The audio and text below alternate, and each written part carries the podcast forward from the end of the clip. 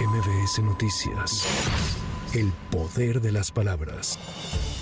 Petróleos Mexicanos aclaró que el observado en las inmediaciones de la plataforma Ekbalam no es derrama de petróleo, sino fuga de chapopotera de Cantarel. En conferencia de prensa, Octavio Romero, director general de Pemex, afirmó que hubo una fuga de hidrocarburos y que se distorsionó la información respecto a su tamaño. En este sentido, desmintió las informaciones en torno a la existencia de un derrame masivo de crudo registrado en esta red y que según publicaciones abarcaría 400 kilómetros cuadrados. En promedio, estas chapopoteras de de Cantarel, en promedio tiran 387 barriles por día.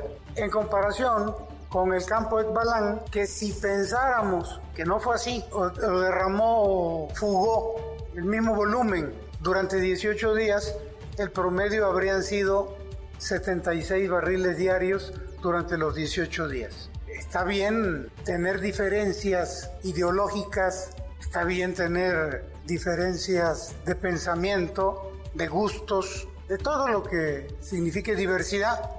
Lo que no está bien es mentir. Lo que no está bien es desinformar a la gente.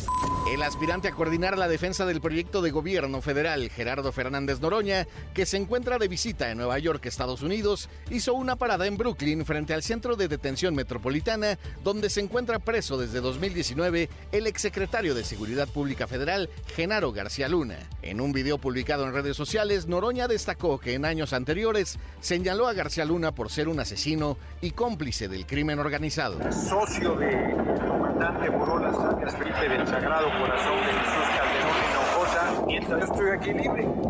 Me le dije, eres un asesino, eres un criminal peligroso, deberías detenerte a ti mismo, tú y tu jefe Calderón, el usurpador de Calderón, trabajan para el Chapo Guzmán. Pues ahí está. En alguna de esas celdas está García Luna y yo estoy libre. Tengan para que aprendan. El senador con licencia Ricardo Monreal aseguró que si la encuesta se hace bien y no se manipula, dará la sorpresa en la definición del coordinador de los comités de la defensa de la Cuarta Transformación. En conferencia de prensa desde León, Guanajuato, Ricardo Monreal reiteró que son falsas las conjeturas en el sentido de que va a declinar por alguno de los otros aspirantes. Les quiero decir a todos los que confían en mí, ni nos vamos a dejar, ni nos vamos a rajar, y nos vamos a ir hasta el final, hasta el 6 de septiembre por respeto a todos y porque vamos a dar la sorpresa en la encuesta. Si la encuesta se hace bien, si la encuesta no se manipula, si la encuesta no tiene dados cargados, les vamos a dar la sorpresa. El canciller y aspirante por Morena, Marcelo Ebrard, mostró su respaldo al llamado a la militancia morenista a la serenidad y a no caer en provocaciones que el presidente de la República, Andrés Manuel López Obrador, realizó en la mañana. Vía redes sociales, el aspirante presidencial de la 4T recomendó a sus adversarios políticos que también se sumen al llamado. Tiene toda la razón el presidente López Obrador, especialmente cuando habló e hizo un llamado a la serenidad. Evidentemente cuando hay una competencia política y hay proyectos tan distintos que representamos nosotros la cuarta transformación respecto a lo que pueda representar Acción Nacional, el PRI, PRD y sus aliados, pues se entiende que a veces hay mucho calor político, pero es, una, es un error estratégico el empezar a hacer llamados a que el ambiente va a provocar que se tenga violencia contra una persona.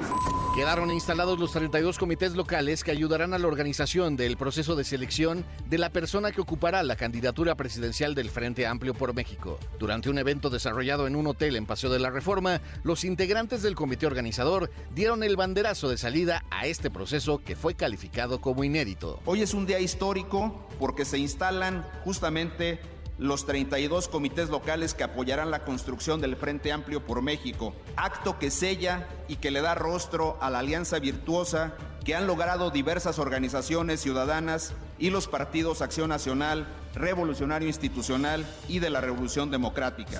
Enrique de la Madrid, aspirante a la candidatura presidencial de la oposición, aseguró que el Frente Amplio por México es la vacuna para combatir el virus de la llamada Cuarta Transformación, que tiene casi cinco años destruyendo al país. Efectivamente, la economía no crece y este gobierno le echa la culpa al COVID, pero el peor virus que nos ha atacado en México los últimos cuatro años es el virus de la 4T. Con 13 no teníamos vacuna, pero ya la hay. Es el Frente Amplio por México, esa es la vacuna. vacuna. Cuatro años, cuatro años donde la economía creció cero. En cambio, en Colombia esos cuatro años creció 14%. Se debe a un gobierno inepto que deja pasar todas las oportunidades. ¿Cómo se crece? Aprovechando las oportunidades. Para MBS Noticias, Javier Bravo. MBS Noticias. El poder de las palabras.